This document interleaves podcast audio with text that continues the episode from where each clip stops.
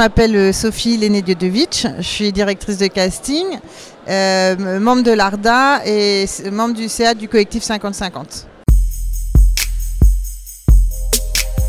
Je suis venue à l'invitation de la CST pour le coup, en tant que membre du CA du collectif 50-50.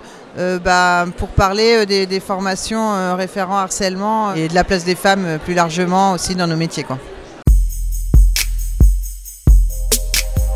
Ce qui en a découlé, c'est qu'en plus j'étais avec une chef costumière et une script et moi je suis directrice de casting et c'est des, du coup des professions dites féminines donc on j'y ai retrouvé forcément les mêmes difficultés et le même dès qu'un métier est féminin il est toujours sous-estimé. Et donc ça a été le petit constat de cette discussion et comment il euh, fallait qu'on arrête de s'autocensurer, qu'on ose euh, imposer. Euh, ça allait dans le titre, c'est respecter notre expertise en fait. C'est ça, c'est que, que 15 ans, 20 ans de métier, ça, a une valeur. Et qu'on ne peut pas continuer à vouloir essayer de nous, dévaluer financièrement même, hein, juste en parlant à, valeur salariale. quoi. C'est tellement une déconstruction mentale individuelle des femmes euh, d'oser euh, penser qu'elles ont de la valeur, parce qu'on n'a pas été euh, éduqués comme ça. Moi, c'est ce que j'expliquais à un moment, c'est que, que, dans un même métier, un homme, il va mieux négocier son salaire que nous, les femmes, parce qu'on parlait de la différence de salaire d'un poste à l'autre. Mais, mais au, sein d'un même poste, moi qui ai des collègues masculins aussi dans mon métier, je, souvent je les trouve plus forts pour, pour négocier euh, un salaire, quoi. Alors que les femmes, nous, on va toujours. Euh, ouais, on s'auto-censure énormément. Donc euh, pour moi, c'est, réussir à. Bah, c'est de la sororité aussi, peut-être. dire à ses collègues féminines, en fait, non, faut plus. faut plus se laisser faire, il faut s'imposer, il faut pas avoir peur qu'on nous, je sais pas, qu'on nous remplace ou qu'on nous licencie, quoi. C'est un truc, un travail aussi à faire avec les syndicats. Euh, euh, dans les négociations de, négociations de postes, euh, dans, la, dans, la, dans, les grilles de, convention, de la convention collective. c'est oui, il y a, concrètement, on peut aussi, il y a des choses comme ça à faire, oui.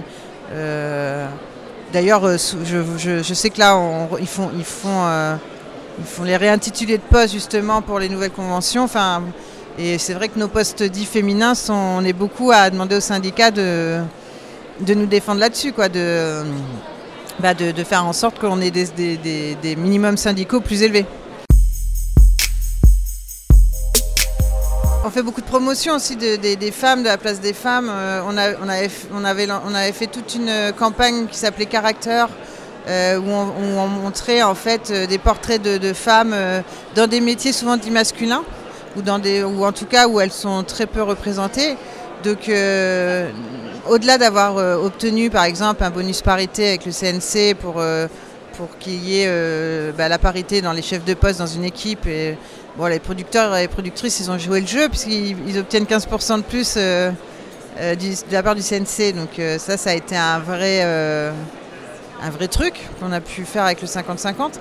Et les campagnes pour, pour promouvoir les, voilà, les, techniciennes, parce qu'en fait, on se rend compte que c'est aussi de la représentation qu'il faut. Et euh, c'est comme on, essaie, on, promet le, le, matrimoine aussi. Euh, parce que les, jeunes filles, il faut qu'elles aient des exemples pour, avoir, euh, pour oser passer, le, passer le pas et oser aller faire certains métiers. Il faut qu'elles qu voient d'autres femmes le faire et, pour s'en sentir capables. Donc c'est aussi comme ça, nous, qu'on travaille. Quoi. Et après, il y a plein de il y a encore plein de choses à faire euh, sur euh, la parité, la place des femmes dans, le cinéma. On fait beaucoup d'études, nous, c'est surtout ça notre euh, spécialité. là, on est en train de préparer une étude pour les Césars. Bon, ben. J'ai regardé un peu les graphiques là, c'est pas. On va la poster, on va, on va, on va le montrer dans quelques jours sûrement là. bon, c'est, genre il n'y a aucune femme en musique par exemple.